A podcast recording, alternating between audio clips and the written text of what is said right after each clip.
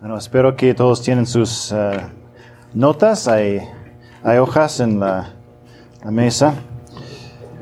Y son eh, importantes hoy. Espero que los que no han estado con nosotros eh, por todas las lecciones no están completamente perdidos, porque ya hemos puesto un cimiento, ¿verdad? Hemos puesto un fundamento para entender muchos de los temas difíciles que encontramos eh, actualmente, ¿no?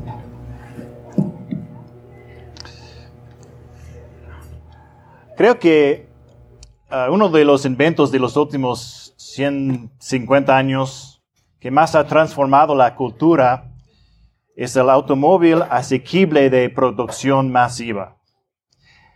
Algunas personas dicen, pero el teléfono, ¿no?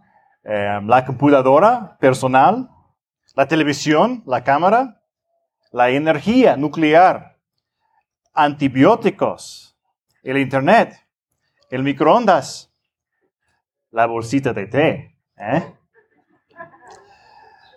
Bueno, todos esos son importantes, ¿verdad? Pero antes del siglo pasado, los humanos podían moverse a la velocidad de un caballo y no más rápido.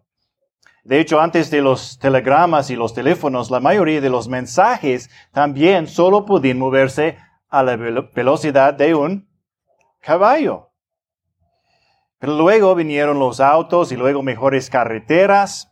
Después de un comienzo difícil, poco después de la revolución, Buick y Ford comenzaron a producir automóviles en México y a medida que pasaban los años, muchas familias tenían sus propios coches. Los coches eran como una casita semi-privada que podías llevar contigo. El transporte público no era tan privado, pero también proporcionaba independencia, ¿no? Fácilmente podría dejar a su familia, a su comunidad y estar libre de su, su protección, ¿no? Podrías ir a algún lugar donde nadie te conozca y escapar cuando la gente nueva te conozca. El mundo se hizo más pequeño, pero no podías comer la comida de mamá en el pueblo vecino. Entonces, ¿qué haces? Donde quiera que viajaba, querías saber dónde comer. Y así llegaron los restaurantes de comida rápida, ¿no? McDonald's, Domino's, Pollo Feliz. Y desea comprar en un lugar que conoce, Walmart, Walmart Soriana, Soberbia, no puede comprar zapatos del zapatero local, por lo que desea una marca de zapatos que puede conseguir en cualquier lugar, ¿verdad? Bebidas, Coca-Cola, Corona, ¿sí? Ah, ah, Pepsi no. Las, las instituciones especializadas eran mejores, pero más alejadas, ¿no? Hospitales, universidades, el transporte moderno destruyó familias y comunidades al romper vínculos que tenían siglos de antigüedad.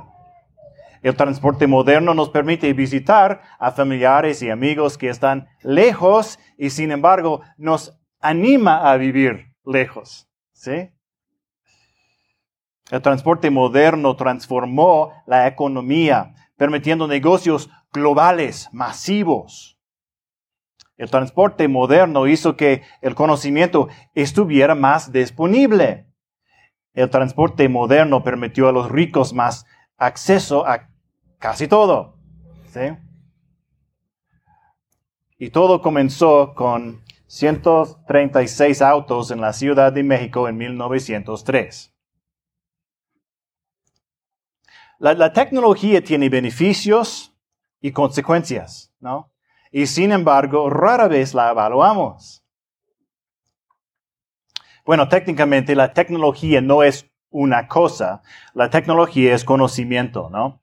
Em, el diccionario de la lengua española dice que la tecnología es el conjunto de teorías y de técnicas que permiten el aprovechamiento práctico del conocimiento científico. Es decir, usamos la tecnología para crear cosas, ¿verdad? La tierra estaba sin orden y vacía. Y las tinieblas cubrían la superficie del abismo, dice Génesis capítulo 1. Pero luego Dios comenzó a dividir y organizar. Eso es tecnología. De hecho, Dios usó la tecnología, o podemos decir la sabiduría, para crearlo todo en primer lugar, ¿no? Los cielos y la tierra. Proverbios 8:12. Yo la sabiduría habito con la prudencia. He hallado conocimiento y discreción. En el versículo 22. Yahvé me poseyó al principio de su camino, antes de sus obras de tiempos pasados. Desde la eternidad fue establecida, desde el principio, desde los orígenes de la tierra. No, la sabiduría existía antes de todo. 27. Cuando estableció los cielos, allí estaba yo. ¿Quién es yo? La sabiduría, ¿no? Allí estaba yo, cuando trazó un círculo sobre la superficie del abismo, cuando arriba afirmó las, los cielos, cuando las fuentes del abismo se afinizaron, cuando al mar puso sus límites, para que las aguas no transgredieron su mandato cuando señaló los cimientos de la tierra y estaba entonces, yo estaba entonces junto a él como arquitecto. Yo era su delicia en día en día, regocijándome en tiempo, en todo tiempo en su presencia, regocijándome en el mundo, en su tierra y teniendo mis delicias con los hijos de los hombres. Y por supuesto, el hombre y la mujer eran maravillosas tecnológicas, ¿no? Como dice David, tú formaste mis entrañas, me hiciste en el seno de mi madre. Te daré gracias porque asombrosa y maravillosamente he sido hecho. Maravillosas son tus obras y mi alma lo sabe muy bien.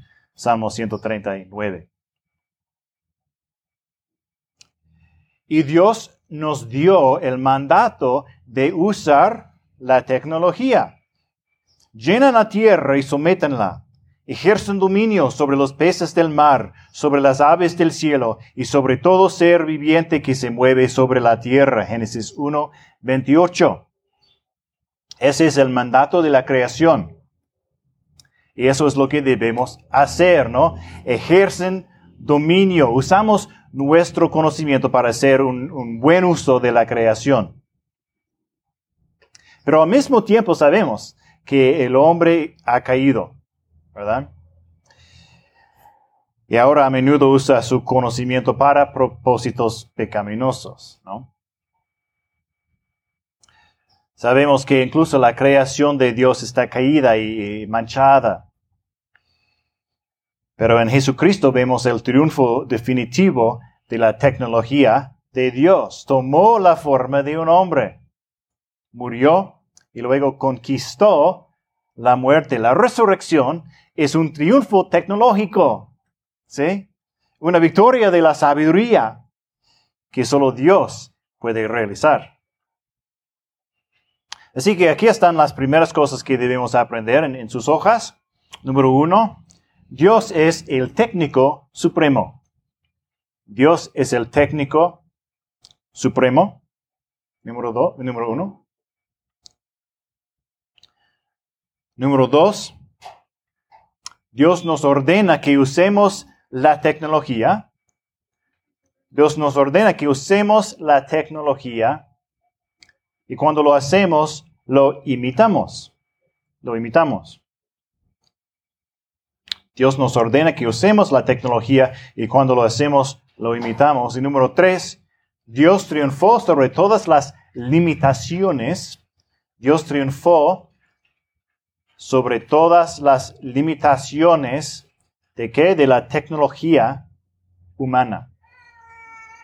Dios triunfó sobre todas las limitaciones de la tecnología humana cuando resucitó a Jesucristo de entre los muertos. Tres cosas para, para recordar al empezar. Entonces, cuando pensamos en la tecnología, generalmente pensamos en electrónica, no, información digital, ¿verdad? Pero nuevamente la tecnología es simplemente la aplicación de nuestro conocimiento para usar la creación de Dios. Abel lo usó para construir su altar. Caín lo usó para construir la primera ciudad. Noé la usó para construir el arca. Pero luego obtenemos una descripción interesante en Génesis capítulo 11. Si son tan amables a buscar, buscarlo, Génesis capítulo 11. Esto fue algo que sucedió hace unos 42, 43 siglos, poco después del diluvio. Génesis capítulo 11. Dice la palabra de Dios, toda la tierra hablaba la misma lengua y las mismas palabras. Según iban hacia el oriente, hallaron una llanura en la tierra de Sinar y se establecieron allí. Y se dijeron unos a otros, vamos, fabriquemos ladrillos y cosámoslos bien. Y usaron ladrillo en lugar de piedra y asfalto en lugar de mezcla. Y es la tecnología, ¿verdad? Están aplicando sus conocimientos. ¿Qué van a hacer? El versículo 4. Luego dijeron, Vamos, edifiquémonos una ciudad y una torre cuya cúspide llegue hasta los cielos. Y hagamos un nombre famoso para que no seamos dispersados sobre la superficie de toda la tierra. Bueno, cuando Abel construyó su altar, fue para la gloria de Dios. Bueno, ¿de acuerdo? Estas personas quieren glorificarse a sí mismos. ¿Vemos la diferencia? ¿Y cuál eh, era el otro problema con lo que estaban haciendo? Piensa en el mandato de la creación. ¿Qué debemos hacer? Cubrir la tierra, llenar la tierra, ¿verdad? Entonces, quieren desobedecer el mandato de Dios de llenar la tierra, ¿verdad? En cambio, quieren permanecer juntos, quieren glorificarse a sí mismos y crear su propio propósito, ¿verdad? El versículo 5. Pero el Señor Yahvé descendió para ver la ciudad y la torre que habían edificado los hijos de los hombres, y dijo Yahvé, son un solo pueblo y todos ellos tienen la misma lengua. Esto es lo que han comenzado a hacer, y ahora nada de lo que se propongan hacer les será imposible. Vamos, bajemos y confundamos allí su lengua, para que ninguno entienda el lenguaje del otro. Así Abel los dispersó desde allí sobre la superficie de toda la tierra, y dejaron de edificar la ciudad. Por eso la ciudad fue llamada Babel, porque allí Yahvé confundió la lengua de toda la tierra, y de allí Yahvé los dispersó sobre la superficie de toda la tierra. Dios había creado eh, a los humanos con habilidades asombrosas, ¿no? Pero si se reunieron y adquirieron conocimientos a un ritmo tan rápido, nada de lo que se propongan hacer les será imposible, es decir, nada mal. Dios en su misericordia dividió el mundo, detuvo el progreso del pecado. ¿sí? pues aun con, aunque conocían a Dios, no lo honraron como a Dios ni le dieron gracias, sino que se hicieron vanos en sus razonamientos y su necio corazón fue entenebrecido. Profesando ser sabios, se volvieron necios y cambiaron la gloria del Dios incorruptible por una imagen en forma de hombre corruptible, de aves, de cuadrúpedos y de reptiles. Romanos 1, 21 y 22 lo llamamos unoísmo. ¿Por qué? Según el mundo, lo único que existe o lo único que es importante es este universo. ¿Sí? Ignoramos al Dios trascendente y nos glorificamos a nosotros mismos y a la creación misma, una imagen en forma de hombre corruptible, de aves, de cuadrúpedos y de reptiles, ¿verdad? En lugar del unoísmo, el dosismo sabe la verdad. Hay un Dios y un, creador y una creación, ¿no? Dos. O en lugar del unoísmo, podemos usar la palabra cientifismo. Cientifismo. Esta es la creencia de que la ciencia es todo lo que hay o todo lo que es importante. Nuestro conocimiento, conocimiento, nuestra tecnología del mundo. La ciencia resolverá todos nuestros problemas y responderá a todas nuestras preguntas cientifismo. Pero gracias a Dios, al igual que la imago Dei, la tecnología buena no está totalmente perdida. En un sentido, em, la vemos redimido muchos años después. Dice Yahvé a Moisés, que me hagan un santuario para que yo habite entre ellos, conforme a todo lo que te voy a mostrar, conforme al diseño del tabernáculo, el diseño de todo su mobiliario, así ustedes lo harán. Éxodo 25, 8 a 9. Dios usa la tecnología humana, en realidad una mezcla de la tecnología de Dios y la tecnología de los humanos, ¿no? Para glorificarse a sí mismo. Los humanos volvieron a usar sus habilidades para adorar a Dios. Dentro de los límites que Dios les había dado, las personas usaron sus habilidades y creatividad para construir el tabernáculo y luego el templo. La tecnología es siempre una cooperación entre Dios y, y los hombres. De hecho, eso es interesante. Cuando Samuel Morse, del código Morse, ¿no? Demostró el primer telegrama de larga distancia en los Estados Unidos, el mensaje que envió fue en inglés, What hath God wrought? Lo que ha hecho Dios.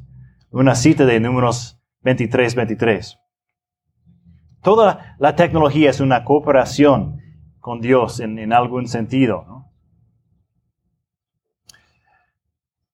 Éxodo 28, 3. Las palabras de Yahvé hablarás a todos los hábiles artífices, a quienes yo he llenado de espíritu de sabiduría, y ellos harán las vestiduras de Aarón para consagrarlo, a fin de que me sirva como sacerdote.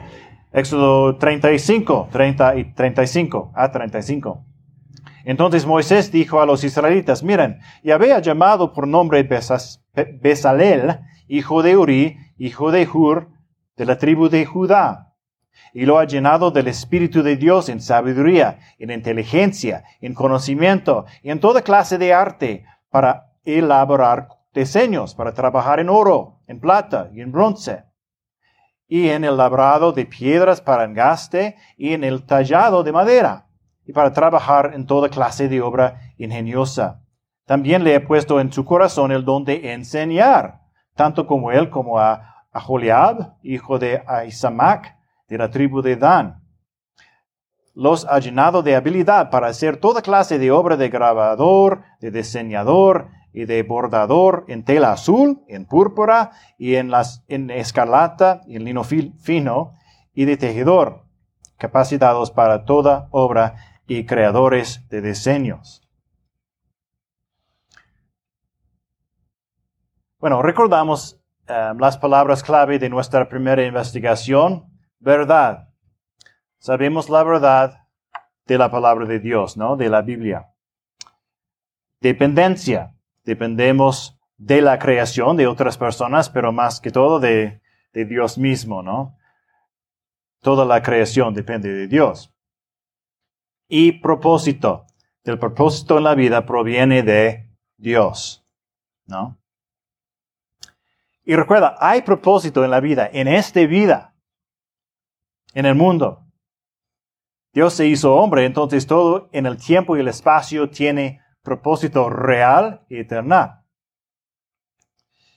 Y así, igual con el conocimiento, la ingeniería, el arte y la ciencia que permitieron a los israelitas construir el tabernáculo, la tecnología tiene un propósito y un significado eterno. ¿Sí?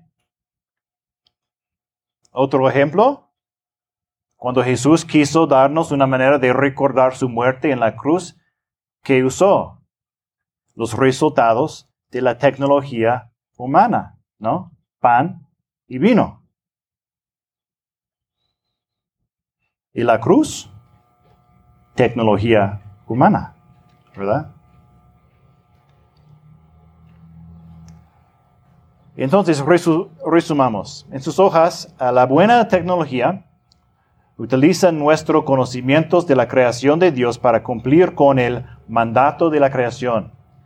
El mandato de la creación para glorificar a Dios y para llevar a otros a Él, para llevar a otros a Él, para cumplir con el mandato de la creación, para glorificar a Dios y para llevar a otros a Él. Usamos la tecnología para, para su gloria. Todos la usamos de alguna manera, pero debemos usarla para ayudar a otros a glorificar a Dios. Ah, en nuestro empleo, en nuestros hogares. Y si estás en la escuela, aprende sobre la creación para que puedas usarla tanta, tanto como puedas, ¿no? Piensa en el sistema de sonido de, una iglesia, que a veces no funciona tan bien, pero bueno. Un hospital, ¿no? Carreteras, antibióticos, un violín, un baño, jabón, el internet. Todas estas cosas que se pueden utilizar para un buen propósito.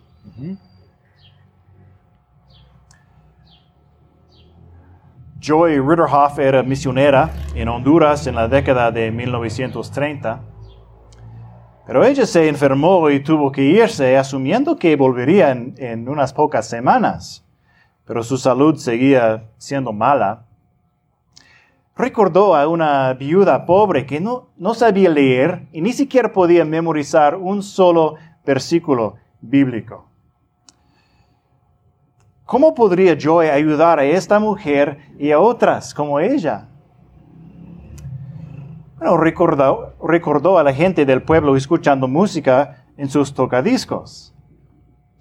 ¿Qué pasa si grabó su voz y se la envió a su amiga en Honduras? Hmm. Ella hizo precisamente esto.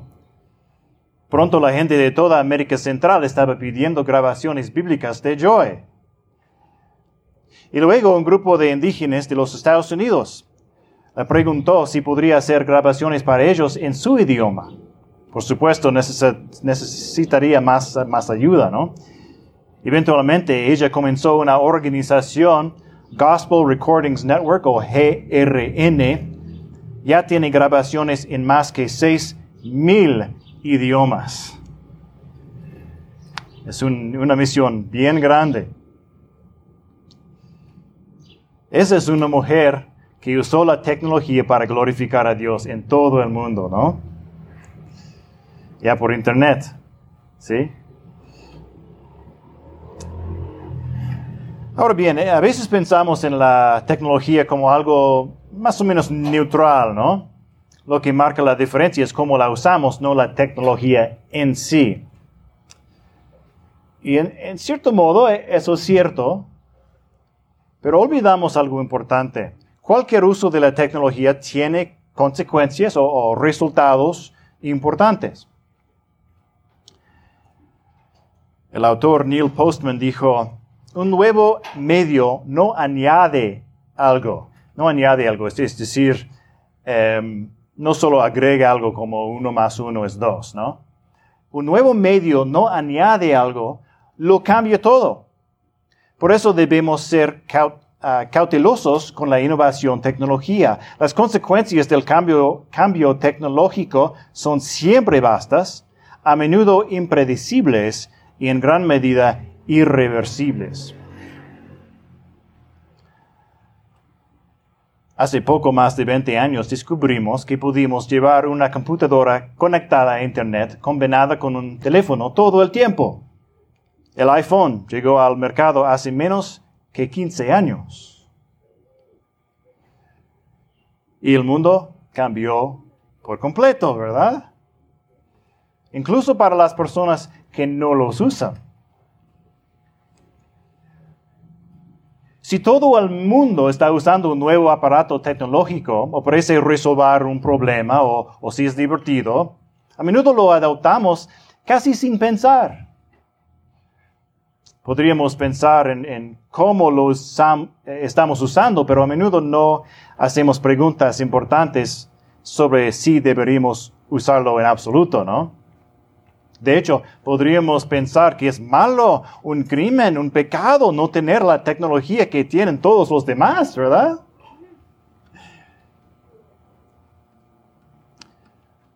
Por lo tanto, no solo debemos evaluar cómo usamos la tecnología, debemos evaluar la tecnología en sí. ¿Cómo nos cambiará a nosotros y el mundo que nos rodea? ¿Qué cambios son buenos o malos? Una de las principales innovaciones de los últimos 100 años es la tecnología digital generalizada. Podemos compartir imágenes, películas, información en todo el mundo simplemente con números transmitidos a través de cables o aire, ¿verdad? Tenemos máquinas que pueden almacenar, grandes cantidades de información, sistemas que pueden catalogar y buscar información como Google, máquinas que pueden aprender inteligencia artificial, y ahora la gente pregunta, ¿hasta dónde podría llegar esto? ¿No? ¿Podríamos algún día ver personas completamente artificiales? ¿Computadores que piensan tan bueno o mejor que nosotros? Hmm. Bueno, debemos recordar que como cristianos tenemos, eh, vemos la tecnología de una manera completamente diferente, porque tenemos un propósito que Dios nos ha dado, ¿verdad? Sabemos que Dios es el creador, la fuente de todo lo que es verdad. Dependemos de Él. Sabemos que tenemos nuestro propósito de Él, glorificarlo y disfrutarlo. Sabemos que el hombre es caído y pecador, pero que hay salvación en Jesucristo. Sabemos que los que no pertenecen a Cristo se dirigen al infierno y que los que son en Cristo tienen vida eterna. El mundo cree que el universo de alguna manera vino de la nada o, de, sí, de sí mismo, ¿no? No es científico, pero eso es lo que creen. Tienen que intentar imaginar un universo sin Dios. solo existe lo que es. No hay propósito, Así debemos crear el nuestro. El cientifismo diría que no hay nada importante o real más allá de lo que podemos ver o sentir o detectar con nuestras máquinas. Entonces, la salvación debe provenir del universo mismo, que es un problema, ¿no? No puedes usar un universo caído y maldito para salvar un universo caído y maldito. Es como combatir un incendio con un lanzallamas, ¿no? Sin un Dios trascendente realmente no hay bien ni mal, entonces esto conduce a todo tipo de, egoísmo y abuso. Pero los hombres intentan crear una copia pobre de la religión verdadera, porque fueron creados para conocer a Dios. Entonces, tal vez la tecnología sea Dios, ¿no? Quizás traeremos nuestra propia salvación y vida eterna a través de la tecnología. Pero ¿qué es, es no? E, esa salvación? ¿Qué es la moral?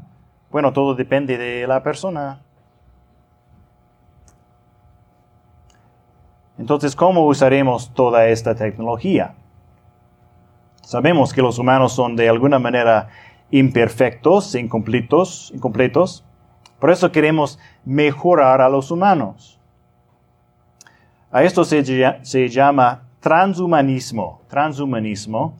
Trans es latín y significa a través, encima o más allá. Como transporte, ¿no? Llevar es porte. Llevar más allá o a través.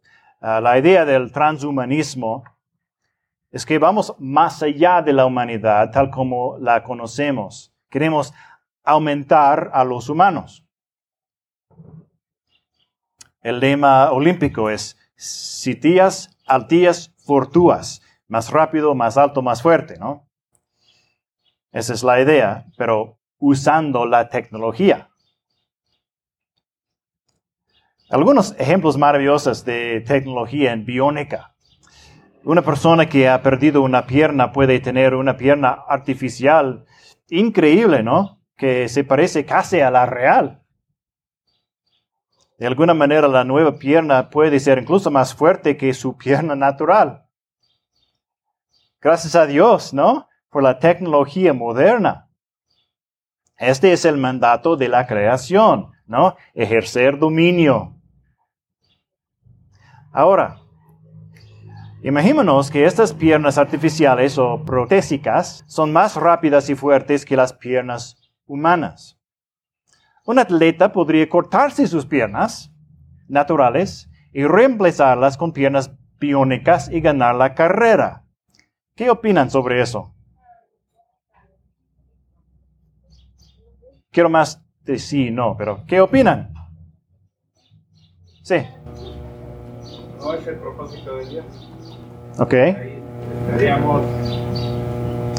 Dios nos hizo como somos, ¿no? Humanos y con esas limitaciones, porque había un propósito.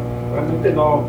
Si usamos esa tecnología para transmitir, va a pasar como cuando se reunieron y hicieran con su propio propósito. Entonces ellos ya al hacer esto harían su propio propósito, ¿no? ¿Por qué? Porque ya no serían limitados por, por lo que Dios tenía planeado. Ya ser mejor que Dios o lo que Dios planeó para uno mismo. Ok, por el diseño de Dios. Entonces, ajá. Ok.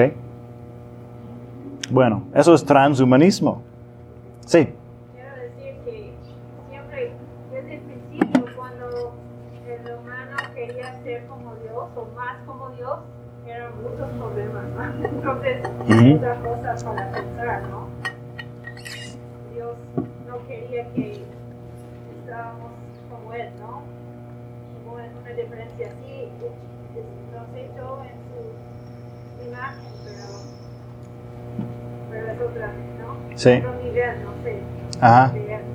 de hecho, si lees el libro Frankenstein ah, de Mary Shelley, eso es el tema del libro. ¿Qué pasa cuando, un- cuando un hombre trata de eh, crear como Dios, crear un- una persona? ¿No?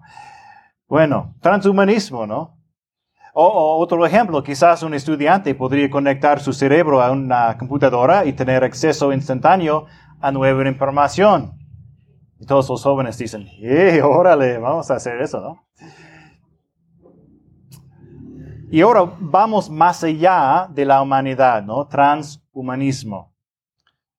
Pero como hemos dicho, aquí hay todo tipo de problemas, ¿verdad? El cuerpo es asombrosamente complejo. No importa qué tan buenas sean las piernas biónicas o los cere- cerebros au- aumentados por computadora, aún puede perder algo si quita lo que originalmente estaba allí, diseñado por Dios. En otras palabras, esto no es lo mismo que ir más rápido porque estás en un coche, ¿verdad? Es un intento de cambiar lo es, lo que es un ser humano. Otro problema. ¿Cómo consiguió este hombre biónico sus piernas? ¿Tenía más dinero que yo? ¿Fue su primo quien fabricó, fabricó las piernas? Viene de un país donde es legal. Es miembro del partido político correcto. ¿Sí? Bueno, desde una eh, perspectiva bíblica, estamos de acuerdo que el hombre realmente tiene defectos, ¿no? Y vivimos en un mundo caído.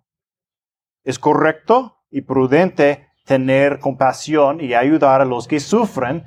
Hablamos de eso la última vez, ¿no? Así que dele una prótesis al soldado que perdió la pierna, ¿sí? Sin embargo, debemos darnos cuenta de que la tecnología nunca ofrece la salvación completa. Entonces, si estamos tratando de minimizar algunos de los efectos de la maldición y pecado, eso es bueno siempre y cuando nos demos cuenta de dónde proviene la verdadera y completa salvación. Porque sin Cristo, cualquier ayuda que podamos ofrecerle a alguien es solo temporal, ¿no? Pero como dijo Sherry, el transhumanismo también dice lo mismo que la serpiente en Edén, ¿no? Ustedes serán como Dios. Dice lo mismo que la gente de Babel, edifiquémonos una ciudad y una torre cuya cúspide llega hasta los cielos y hagámonos un nombre famoso. Negaremos el propósito de Dios para nosotros, negaremos que dependamos de Él y crearemos nuestra propia verdad. Sí. Yo he experimentado, hermano, que primero que se pierde es la comunicación con Dios. Porque a través de la tecnología yo he estado buscando estudios que uno dice, sí, son buenos los estudios porque pero eso no cuando uno abre su, Biblia y está el olorcito del papel, la textura, usted le empieza a saborear luego lo que es contenido. Y luego cuando está usted en una Biblia de papel, escudriñándola, que vuelve y que puede venir y puede volver a consultar, y vuelve a consultar. Y, si se me va el internet, ya no lo puedo concluir mi búsqueda. ¿Qué es lo que pasa? Dios habla a través de su palabra, pero la palabra, yo le pregunto así que la palabra escrita. La comunicación, yo pienso que la tecnología viene a quitarlo, la comunicación. Sí, bueno, eso es, eh, eh, es un, un, detalle, ¿no? Eh, cada vez que rechazamos la palabra de Dios, no como Adán y Eva, eh, perdimos algo, ¿no? De, la verdad. Em, y eh, em, sí, es muy importante. Es un tema grande, pero como dices, ¿no? Es, muy importante en la Biblia la, palabra escrita. Em, y hemos experimentado un cambio grande de, ah, de muchas veces perder las palabras, ¿no? Por imágenes y video y cosas así. Em, pero sí, es un detalle que, de que uh, podemos hablar por otra hora, pero bueno. ¿Sí? breve. eh, humanizar, o sea, hacer personal la, la, enseñanza es algo bueno, ¿no? Transmite más este, las, las imágenes, los ejemplos, que a veces un, un, un texto solamente, ¿no? Se vuelve más personal, ¿no? Esa, esa comunicación humana, que al momento de poner la tecnología no se crea ese lazo tan, tan estrecho que tenemos ¿no? como personas. Yo para mí la tecnología la utilizo mucho en algunos casos, pero yo sé que no, no es lo mismo que interactuar en persona que a través de, de, una cámara, una webcam, un teléfono, porque a fin de cuentas no hay esa calidez, ¿no? No puedes abrazar a la webcam y la webcam te, te abrace, ¿no? O te transmita ese afecto. Sí. es lo, importante.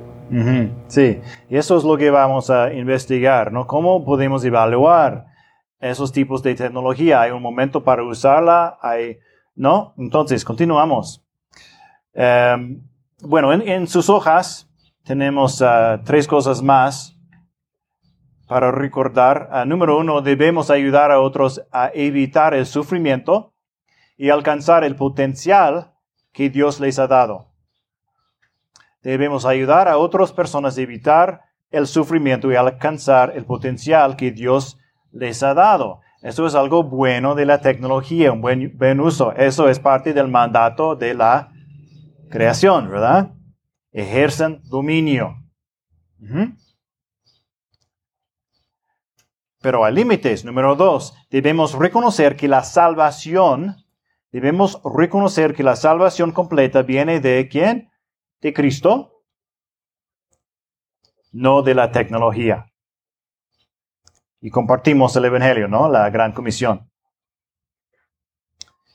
Y número tres, no debemos usar la tecnología para ignorar o eludir ignorar, ignorar o eludir los mandamientos de Dios para tratar de cambiar la humanidad,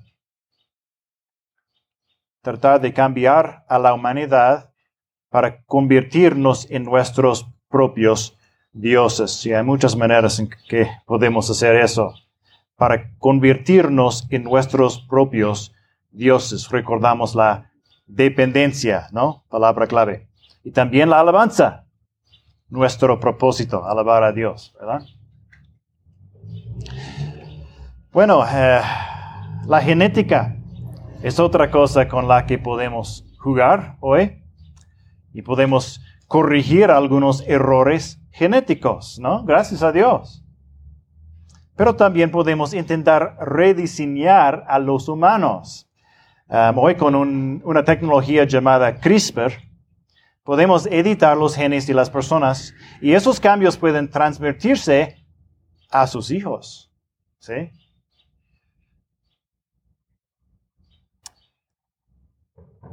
Bueno, sí podemos corregir algunos errores genéticos, pero también podemos rediseñar fundamentalmente a los humanos para las generaciones futuras.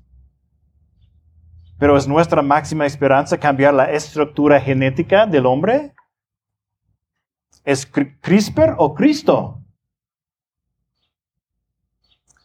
Bueno, espero que hablaremos más del ambientalismo en otra ocasión, pero muchas personas sientan que la humanidad en sí es el problema, ¿no? Por lo que necesitamos rediseñar la humanidad. Expertos de la Universidad de Oxford y la Universidad de Nueva York publicaron un artículo en 2012 titulado Ingeniería Humana y Cambio Climático. Y sugieron realizar algunos cambios genéticos en los humanos. Por ejemplo, disminuyendo la altura media de los humanos y introduciendo una intolerancia a la carne para que no queremos comer carne. ¿Por qué? Bueno, porque algunos creen que menos vacas significará menos cambio climático. Esto sería estimulando el sistema inmunológico contra las proteínas bovinas comunes. Sí, ya saben cómo hacerlo. Imagínense unas pocas personas poderosas cambiando la raza humana para que se ajuste a sus creencias? Por supuesto, eso es poco probable que sucedan estas cosas. ¿Por qué? Porque tendría que tener una forma de convencer a, un gran segmento de la población para que se inyecte experimentalmente. Y tendrías que tener una estructura para llevar esta inyección a todos los rincones del mundo. Imposible.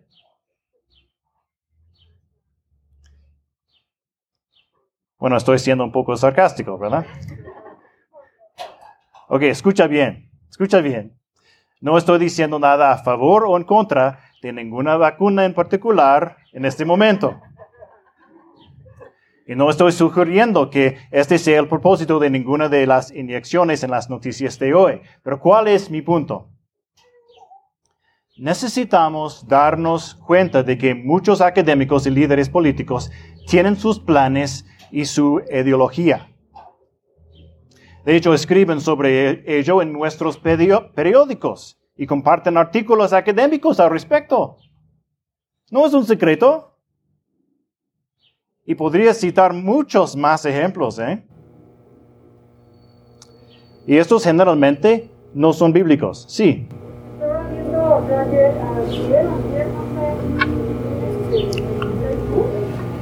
Es una fábrica que ya hicieron en Israel, donde ya están existentes, donde están haciendo la carne, ya, o sea, la carne ya no va a ser de animales, o sea, van a ser de células de animales, pero no la van a matar a animales, no va a ser carne sintética, pues. Ajá. Y ya, lo, ya la fábrica ya está, y ya la van a empezar a como vender o usted por, porque es una nueva tecnología, pero ya conforme vayan vendiendo se va a ir reduciendo de precio. Entonces el diablo dice, ¿cómo? Yo me quedé súper sorprendida, ¿eh? Ujú. Porque ya está la fábrica, ya está la fábrica. Sí, así es. eh, ya pueden ah, hacer em, carne artificial o, o carne em, crecido en, en labor- laboratorio, más o menos, que es carne real, pero no de- precisamente de un, un puerco una vaca, ¿no? Entonces, sí, esas cosas no son secretos. Pero, eh, ¿qué es la cosmovisión de, esa gente? Tal vez estamos de acuerdo con una cosa y no de acuerdo con otra cosa. Pero muchas veces no tienen eh, una perspectiva bíblica. Entonces necesitamos aprender a conectar nuestra cosmovisión bíblica con lo que está sucediendo en el mundo. ¿sí? Si hay tanto pecado mezclado con lo que hacemos nosotros, ¿realmente pensamos que no hay pecado mezclado con cosas aparentemente buenas que hacen los gobiernos, los científicos, los eruditos? Recuerden, el mismo Satanás se disfraza como ángel de luz, 2 Corintios 11. No ignoramos sus planes, 2 Corintios 2. Pero compartimos el llamamiento de Pablo. ¿Qué dijo Jesús a él? Te he aparecido con el fin de designarte como ministro y testigo. Te rescataré del pueblo judío y de los gentiles, a los cuales yo te envío, para que les abra sus ojos a fin de que se conviertan de las tinieblas a la luz y del dominio de Satanás a Dios. Hechos 20 26. Necesitamos conectar lo que dice la Biblia con el mundo real, ¿verdad? Esto no es un juego, simplemente algo en lo que pensar los domingos. Transhumanismo eh, lleva al eh, posthumanismo. Posthumanismo.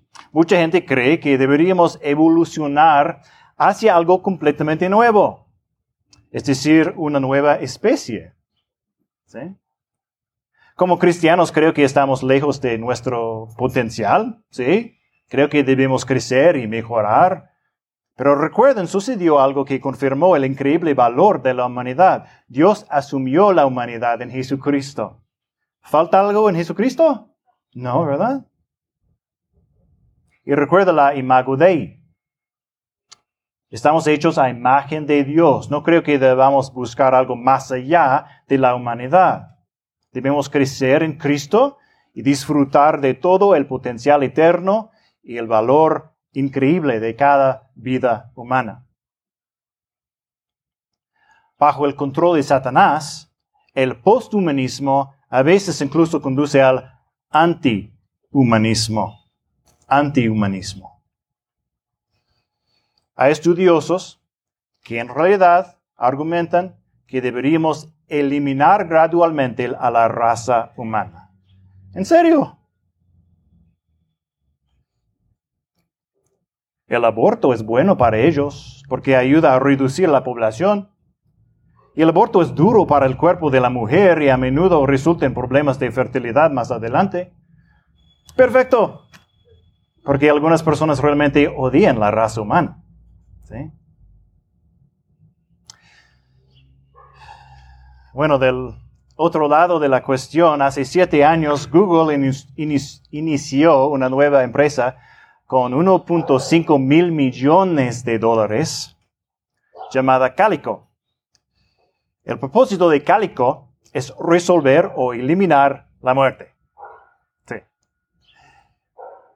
Cada año personas de todo el mundo gastan una fortuna para tratar de luchar contra el, el, el muerte, ¿no? La muerte. Parte de este estudio puede ser um, un buen y valioso uso de la creación, ¿sí? Pero nosotros como cristianos sabemos que nunca alcanzarán la meta de eliminar la muerte, ¿verdad? No es Cálico, sino Cristo quien puede vencer a la muerte.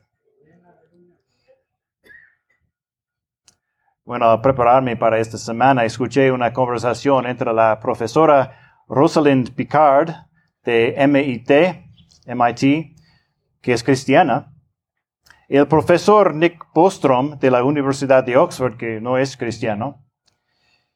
Y creo que el profesor uh, Picard le preguntó al profesor Bostrom sí querría vivir, vivir para siempre. ¿Y por qué? Buena pregunta, ¿no? Y tropezó y murmuró y realmente no tuvo una buena respuesta. Qué triste. Qué triste que personas como el profesor Bostrom estén tratando de aprender sobre la vida eterna por la tecnología, pero no tienen idea de que por qué la querrían.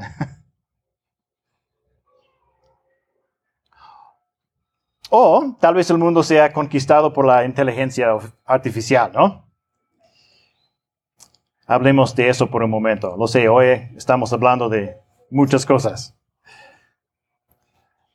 Hay dos tipos de inteligencia artificial, ah, general o fuerte y estrecha o débil. Y vamos a usar las palabras eh, fuerte y débil. IA débil es lo que tienes en tu celular, ¿no? Así es como Facebook sabe lo que debería intentar venderte. Así es como una computadora puede reconocer tu rostro en una foto. Es un aprendizaje automático enfocado y en específico, específico en un cierto contexto. Como cualquier tecnología, debemos tener cuidado al decidir cuándo usarla y cómo usarla. Y recuerda, IA solo hace lo que el programador le dice. Por ejemplo, se están desarrollando coches autónomos con IA. Tal vez han escuchado de eso, ¿verdad? a menos que las cosas cambien, esto se acerca, sí. Pero son solo tan buenos como su programación, ¿verdad? Y aquí tienes una pregunta si la IA necesita tomar una decisión, ¿debe proteger primero a la persona que viaja en el coche o la persona en el otro coche? ¿O debería intentar salvar el máximo número de vidas? Salud. ¿Deberíamos sacrificar 100 vidas para salvar a la persona en, el coche?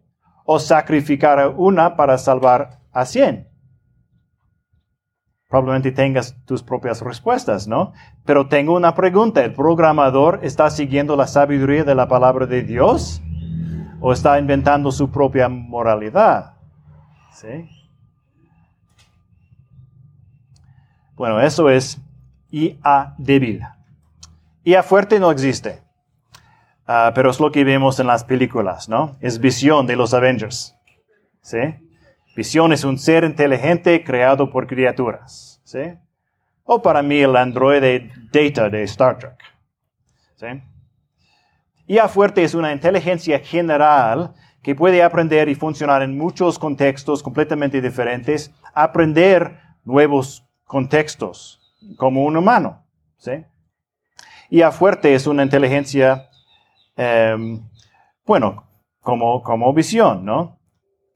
Aunque hay máquinas que pueden parecer y actuar como humanos de forma limitada, estamos muy lejos de inventar una IA fuerte, ¿no? Y si, lo hacemos, ¿qué tendremos que no tenga? ¿Qué tendremos nosotros que no tenga una IA fuerte? Sí. La dificultad de la tecnología es que carece de sentimientos. Usted lo dijo, su propia moral. Moral es personal. Eh, puede ser de un entorno, de una comunidad. Pero no todos tenemos la misma moral. O sea, depende del país, la persona, su religión, sus creencias, su formación. La conciencia es la que nos, nos dice hace pensar entre lo bueno y lo malo. ¿Qué es lo que más daña o lo que menos puede dañar? qué es lo que más me conviene o no me conviene o me, conviene. Es lo que no ha podido el ser humano, ni creo que pueda crearle una conciencia a una máquina, porque no decide sobre una persona, pero nosotros somos eh, el acumulado de muchas personas y bíblicamente hablando, nosotros nos regimos por una moral bíblica. Ok. Es. Ok, entonces tenemos una moralidad de Dios Ajá. Tenemos otra cosa, la imago Dei, ¿verdad? Un valor de Dios que tenemos, ¿verdad? IA nunca reemplazará ni podrá reemplazar a los humanos en ese sentido, ¿no? Pero la IA débil se usa todo el tiempo. Ah, de hecho, te afecta incluso si crees que no la usas. En China hay cámaras con reconocimiento facial en todas partes. El gobierno siempre puede ver lo que está haciendo y decidir si está comportando de acuerdo con sus estándares. ¿Alguna vez has visto cámaras en público aquí? ¿Sí? La tecnología actual está dando a cierta clase de personas ricas y poderosas más riqueza y poder del que jamás hayan tenido en la historia. ¿Cómo crees que usarán esa riqueza y poder? Necesitamos pensar en categorías bíblicas, ¿no? Espero que estemos viendo cómo la primera parte de Génesis todavía nos da las respuestas a muchos, muchas, pero muchas preguntas muy modernas, ¿no? Em, de hecho, cuando comencé este estudio no tenía idea de cuánto tiempo pasaríamos en Génesis. Debemos ser conscientes y cautelosos en un mundo caído. Debemos poner nuestra confianza solo en Jesucristo, el Señor. Cualquier tecnología del mundo no es nada al lado de la única persona que puede hacer que algo exista o no exista con sola, solo una palabra. Pero terminemos mirando la tecnología en nuestras casas, ¿no? en nuestros bolsillos. bolsillos. Reconocemos que la verdad viene de Dios.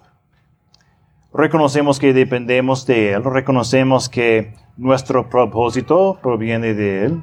Sabemos que el mundo está caído y que Satanás está activo aquí. Sabemos que hay salvación solo en Jesucristo y que Él es nuestra verdadera esperanza. Y sabemos que debemos compartir esta verdad con quienes nos rodean. Tenemos un propósito. Muy bien. Em, el jueves era el cumpleaños de Canadá, así que les voy a dar algunas palabras de un canadiense para que las piensen en grupos. Nada más brevemente, em, pero vamos a entender em, esas cuatro preguntas para que podamos usarlas en nuestras vidas. Tim Chalice recomienda que hablemos con nuestra tecnología y le hagamos preguntas. Y estas son realmente preguntas que nos ayudarán a abrir los ojos antes de aceptar cada nueva tecnología o para guardar nuestro corazón mientras la usamos, ¿no? Las cuatro preguntas están en sus hojas, entonces ah, en sus grupos tomen una tecnología común que tenga personalmente que la mayoría de ustedes usan y hagan las cuatro preguntas, ¿no? Ah, esa es tu tarea y no vamos a tomar mucho tiempo, pero si podemos formar cuatro grupos, por favor, ah, vamos a hablar de las cuatro preguntas. ¿Entendemos lo que debemos hacer? ¿Tenemos que hacer? ¿Ok? Tomamos un aparato, una tecnología y vamos a responder brevemente en las cuatro preguntas. Eh, entonces, estas son preguntas que puedes ah, usar em, en su vida para pensar en qué está pasando con mi corazón cuando uso esa tecnología. ¿Ok? Eh, bueno, hay mucho más de que podemos hablar. Si Dios quiere, hablaremos más de las redes sociales, por ejemplo, otra semana. Porque yo creo que todo eso es importante también. Entonces, si tienen tiempo de meditar este, esta semana, sería uh, padre meditar un poquito en eh, la, la torre de Babel, ¿no? Y el propósito de que tenemos en Dios.